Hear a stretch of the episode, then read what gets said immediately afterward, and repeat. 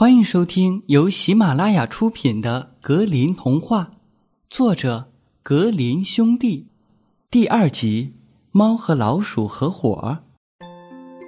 有一只猫认识一只老鼠，便对它大谈特谈自己是多么喜欢老鼠，愿意和它交朋友，弄得老鼠终于同意和猫住在一起，共同生活。我们得准备过冬的东西了，不然我们到冬天会挨饿的。猫说：“至于你吗，我的小老鼠，哪里也不要去，我真怕你会被什么老鼠夹子夹住。”老鼠接受了猫的好建议，于是他们买来了一罐猪油。然而，两个人都不知道该把猪油放在什么地方，他们左思考。又思考，最后，猫说：“我觉得这猪油放在教堂里是再合适不过的了，因为谁也不敢偷教堂里的东西。我们把猪油藏在祭坛下，不到万不得已的时候，绝不动它。”猪油罐就这样被放到了安全的地方。可是没过多久，猫开始想吃猪油了。便对老鼠说：“小老鼠，我想跟你说点事儿。我的表姐刚刚生了一个小宝宝，还请我当小宝贝的教母。那小宝贝全身雪白，带着一点褐色的斑点。我要抱着他去接受洗礼，所以今天要出去一下。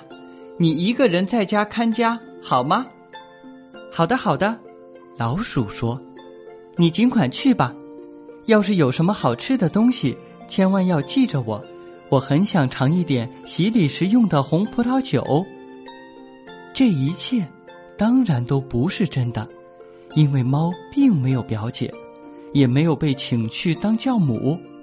它直接去了教堂，偷偷爬到猪油罐那里，开始舔呀舔，把顶上一层猪油舔得精光，然后。他在城里的屋顶上散了散步，想碰碰别的运气。接着便躺下来晒太阳。每当想起那猪油罐，他都情不自禁的舔舔自己的嘴唇。他一直等到天黑才回家。啊，你终于回来了，老鼠说：“这一天肯定过得很开心吧？”一切顺利，猫答道。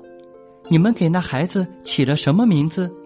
猫冷淡地说：“没了顶层，没了顶层。”老鼠叫了起来：“这个古怪的名字可不多见。你们家常取这样的名字吗？”猫说：“那有什么？不比你那些亲戚叫什么偷面包屑的更糟吧？”没过多久，猫又想吃猪油了。它对老鼠说。你得帮我一个忙，再一个人看一次家。又有人请我当教母了，而且这个孩子的脖子上有一道白圈，我实在无法推辞。好心的老鼠同意了。猫从城墙后面溜进教堂，一口气吃了半罐猪油。什么东西也没有比吃到自己的嘴里更好。他说。心里对这一天的收获感到很满意。等他回家时，老鼠问道：“这个孩子起的什么名字呀？”猫回答：“吃了一半儿，吃了一半儿。你在说什么呀？我长这么大了，还从来没有听说过这样的名字。我敢打赌，就是年历上也不会有这样的名字。”不久，猫的嘴巴。又开始流口水了，想再去舔一舔猪油，好事成三嘛。他说：“又有人请我当教母了。这个孩子除了爪子是白色的，浑身黑黝黝的，连一根白毛都没有。这是好几年才会碰上的事情。你当然会同意我去的，是吗？”老鼠回答：“没了顶层，吃了一半。”这些名字真怪，我实在弄不明白。你白天又不出门，猫说：“整天穿着深灰色的皮袄，拖着长长的尾巴，坐在家里胡思乱想，当然弄不明白了。”趁着猫不在家，老鼠把屋子打扫了一下，把东西放得整整齐齐。可是那只馋猫把剩下的猪油吃得干干净净。只有把东西吃得干干净净，才能放心。他自言自语地说：“他吃得饱饱的，直到天黑了，才挺着圆圆的肚子回家。”老鼠看到他回来，立刻问他：“这第三个孩子起的什么名字？”“你也不会喜欢这个名字的。”猫说：“它叫吃的精光。”“吃的精光！”老鼠叫了起来。这个名字太令人费解了，我从来没有在书上见过，这是什么意思呢？